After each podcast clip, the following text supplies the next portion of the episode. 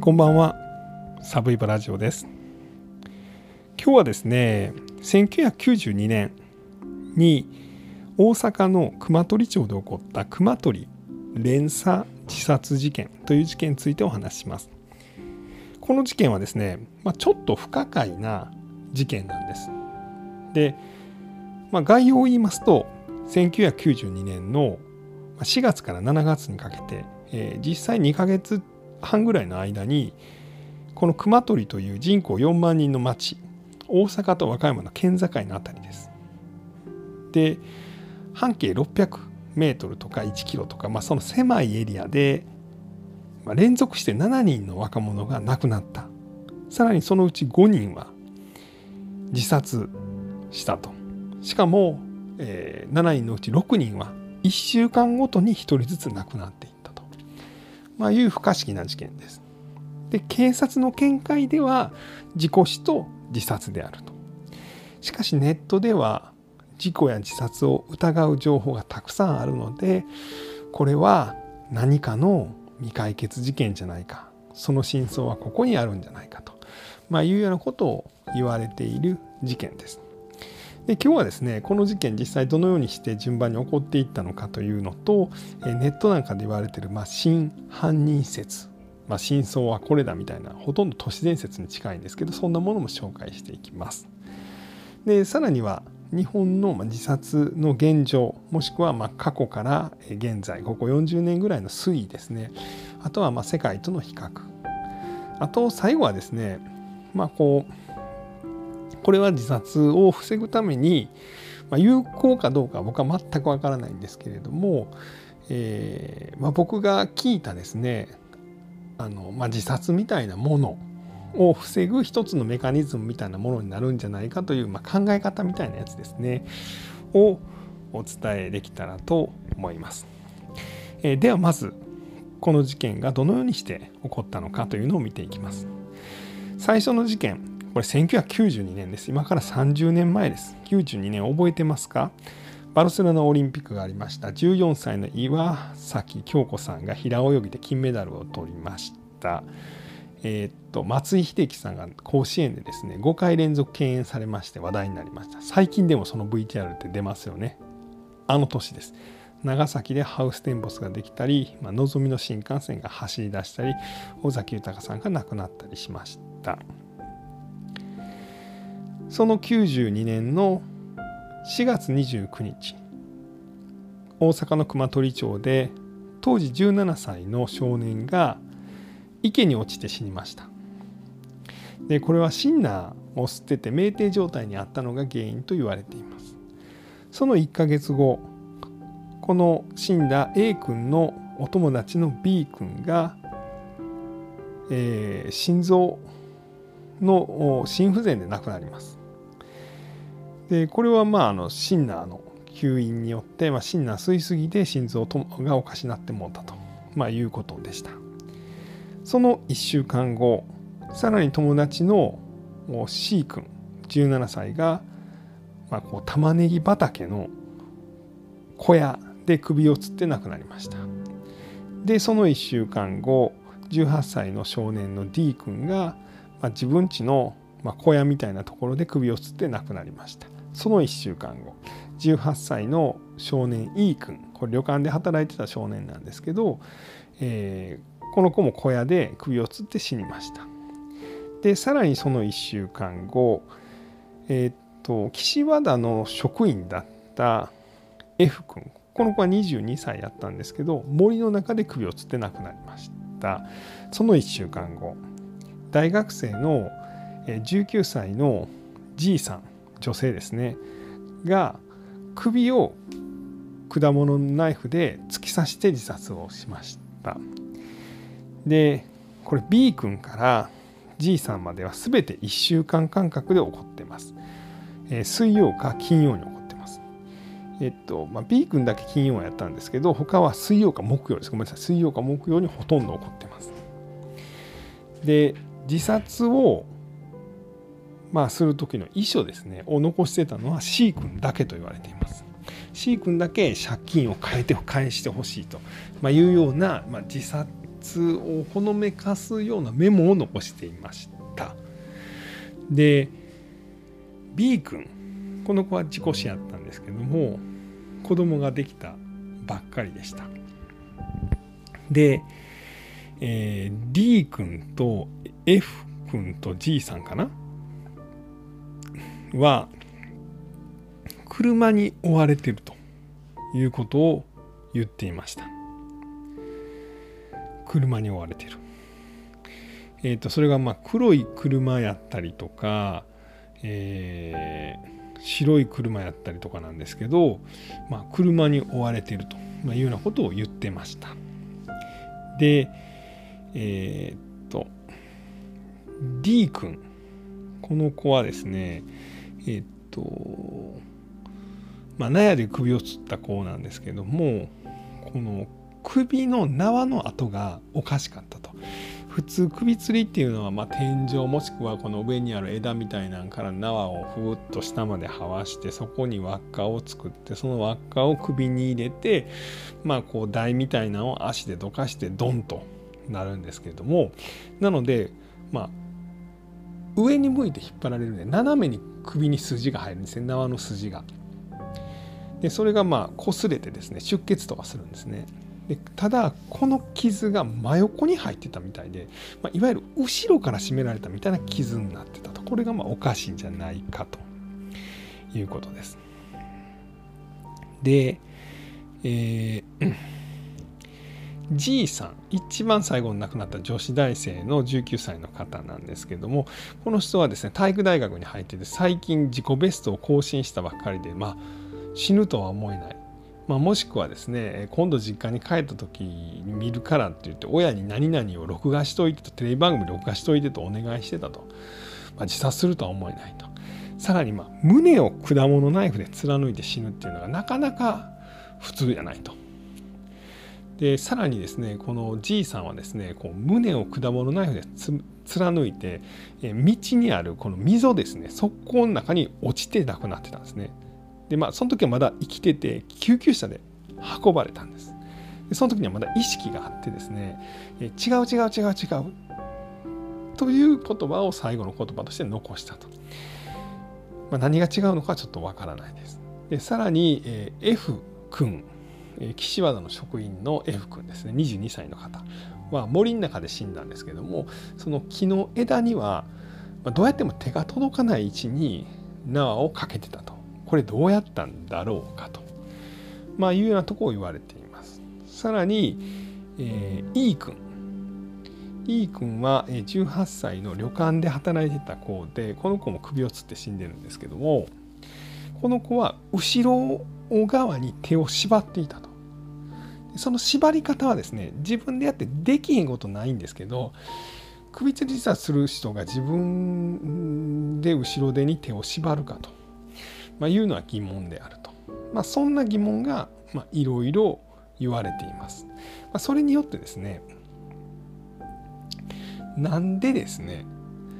このほんまの理由みたいなのはこうじゃないかみたいなのをネットではいろいろ言われています。まあ、それをちょっといくつか紹介していきましょう。一つはですね、まあ、これさっき言っときますよ、まあ、全部都市伝説みたいなもんですからね。えー、一つはま暴力団が関係して殺されたんじゃないかと言われています。えー、この90年代というのはま関空のいろんな開発でですね、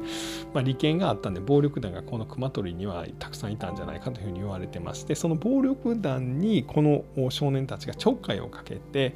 まあ、報復されたんじゃないかと言われています。実はこの A 君から E 君までは、まあ、みんな知り合いなんですね。でこのうち、えー、と4人ぐらいはまあ暴走族を自分で作ったりしてたんです。えー、暴走族風というのを、えー、っと B 君 C 君 D 君かな？とかが作ってて、まあ、C 君が特攻隊長みたいな、えー、役回りだったと、まあ、いうようなことは言われてます。で、まあ、暴力団に手を出して報復されたんじゃないかと。で残りの、えー、F 君と G さんに関しては巻き込まれたんじゃないかと、まあ、いうような説。あとはこの熊取というのはですねあの原子力の発電の、えー、発電所みたいなのがあるんです。えー、実は京大のですね、えー、複合電子原子力科学研究所というのがありましてここにですねえ原子炉の実験施設があるんですね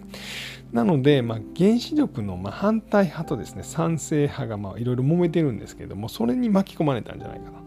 というようなことを言われてる説がありますでまあこの辺はですねまあほんまに細かいなというような説なんですけどもまあ、もう一つ言われているのがこの、えー、連鎖自殺説というところなんですね。で、えっ、とウェルテル効果と言われる言葉がありましてこれはまあ精神学者が言い出した言葉なんですけど若きウェルテルの悩みというあのゲーテの文学作品がありましてまあ、あのウェルテル君はすごく感じやすい性格なんですけど、えーまあ、若者というのはとても感じやすいんで友達とかまあ、自分が尊敬する人とか自殺するとそれの影響を受けて後追い自殺をしやすいと。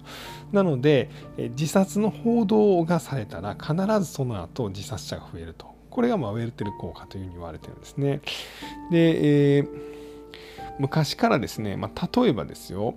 江戸時代にはですねあの浄瑠璃でですねえー、近松門左衛門がですね、まあ、曽根崎真珠みたいなことを作ったんですねそういうお芝居みたいなものをそしたらですね自殺者が増えすぎて、まあ、みんなそれに憧れて自殺しだしたんで、えー、幕府がこの真珠物の上辺は禁止と、えー、やったらあかんと、まあ、いうようなことを言ったというふうに言われています。でえっと最近でも結構あの三浦春馬さんとか、えー、竹内優子さんとかあと神田沙也加さんとかが自殺で亡くなってますけど、まあ、報道見てたら分かると思うんですけどあの自殺と言わないんですね、まあ、まあ自殺やっていう感じでみんな思ってるんですけど自殺とか言わないとテレビでは。でさらに報道したら必ず、えー、心の健康相談ダイヤルみたいなのを案内すると。まあ、いうようなことを今マスコミは、まあ、マストでやると、まあ、いうふうにしています。なので自殺というふうに報道しないというのが今のマスコミの姿勢ですね。まあ、と言いながら分かるような感じにはなってるんですけどね。で、まあ、これは日本だけじゃなく海外でも特にま韓国とかでは、まあ、あの有名人が自殺したら、えー、結構そこから一気にファンたちが死ぬみたいなのが、まあ、問題になったりしています。で日本の自殺の現状みたいなところですね、えー、日本の自殺者は今ですね年間ですね2万人ちょっとぐらいいるというふうに言われています。でこの数字はですねここ10年とかで言うと10年20年で言うと1万5千人ぐらい減ってる感じなんですね。でこの事件が起こった1992年は年間の自殺者数が2万2000人ぐらいです。でそこからぐわーって増えていきます。これまあバブルが崩壊して日本の経済状況が悪くなっていったのに、まあ、こう反比例するような形で自殺者がま増えていってます。で、えー、まあ、ぶっちゃけ言うと民主党政権下がもう最悪の状況になってましてですね、3万人以上、3万5千人ぐらい毎年自殺しています。で、主にこれはま経済的な理由っていうふうに言われています。で、えーとおそらく安倍政権ぐらいになってからですね経済が回復したんでもう自殺者がどんどん下がってきて、まあ、2万人ぐらいに今なってコロナでちょっと増えたと、まあ、いうようなのが日本の自殺者のま推移です。で人口10万人あたりの自殺者の数を自殺死亡率というふうに言われています。でこれが、えーとまあ、世界で比較する国別に比較する基準になっています。で世界的に多いのはですね、えー、韓国とか、えー、あとはどこやろなそうですね、まあ、韓国とかロシアが多いっていうふうに言われてまして、えー、日本はえーと、G7 先進首脳7カ国の中では、えー、若者の死因の、まあ、トップが自殺である唯一の国です。で G7 の中でも日本は多い方です。10万人の中で26人ぐらい26人27人ぐらいが亡くなっているのは日本。でその次がフランスアメリカこれ大体20人ぐらいです。で一番少ないのがイギリスとイタリアで大体10人ぐらい10万人のうち自殺で亡くなるのは10人ぐらいと、まあ、国民性みたいなのが出てくるんですかね。で年代別の自殺の推移なんですけど40代から60代、まあ、がっつりとちょっとまあがっつりと年齢取ってるんですけど40代から60代っていうのは、まあ、ここ10年20年ぐらいで自殺率っていうのはどんどん減っていってます。まあ、これは単純にまあ経済状況が良くなったんでもう何て言うんですかね仕事もなくなってもう追い込まれた人が、まあ、少なくなっているということだと思います。ただ若者ですね、まあ、10代の若者の、えー、自殺率というのはもう全く変わってません。10万人あたりの数字は、まあ、ここ30年40年、うん、あたりほぼ横ばいです。なので、まあ、若者はですね、まあ、残念ながらやっぱ感じやすくていつの時代も、まあ、いろんなことで自分を追い込んで亡くなってしまうというのがまあ、一定確率いると、まあ、いうふうに言われております。えー、大体何人ぐらいって言ったらいいのえー、っと、ちょっと具体的な数値は言えないです。ごめんなさい。ですね。はいはいはい。ああ、大体だ、そうだ。大体10万人のうち15人ぐらいですね。がずっと亡くなってる感じですね。で、えっと、僕がですね見聞きした、えー、まあ、これのこの考え方が自殺とか、まあ、悩みみたいなものを改善する一つの方法じゃないかというのがあります。えー、っとまあ、悩みとそれが人間に与える影響というのはコップの中の水みたいなものだという話があります。でそのコップの中に入っている水の量が200デシリットルなのか1リットルなのか2リットルなのかっていうのは実はあんまり関係ないと。なので悩みの量というのは実はあんまり関係ないんだと。で何が一番その人にダメージを与えるかっていうと例えばですねコップの水ですねそれが200ミリリットル入ってますもしくは1リットル入ってますそれを僕が持ちますでえ1分持ったらどうなるかっていうと、まあ、別になんてことないですよね。2分持ったらどうか別になんてことないですよね。30分持ったらどうかと。これ200であろうが1リットルだろうが手しびれてきますよね。そんなこれ10時間持ったらどうだともう手ほとんど動かないですよね。24時間持ったらどうだともう手が上がらなくて体が動かなくなりますよね。まあ要は何かというと大事なことはそのコップを置くことだと。要は悩みの大小ではなくどんだけその悩みを、まあ、自分が、まあ、持ってそれについて考えている時間が長いのかというのが、まあ、その悩みが人に与えるダメージの大きさになるんじゃないかと、まあ、いうようなことを言われています。まあ、とはいえね悩んでることがあるのにそのこと考えんなって言われても無理なんですけど、まあ、そのためにはですね、まあ、それを無理やり考えれなくなる時間を作る、まあ、例えば軽い運動をして走るとかまあそういったことですよね。何かにどうしても集中せなあかんような環境に自分を置くことによって脳の中の一番前のページにその悩みを置かないと。いう時間をどれだけ作れるか。というのが、まあ、悩みから自分を守る一つの方法じゃないかと、まあ、いうようなことが言われているということです。はい、すいません。なんかちょっと後半変な話になりましたが、え今日はですね、1992年、えー、大阪の熊取町で起こった熊取町連鎖自殺事件についてお話をさせていただきました。えー、最後まで聞いていただきまして本当にありがとうございました。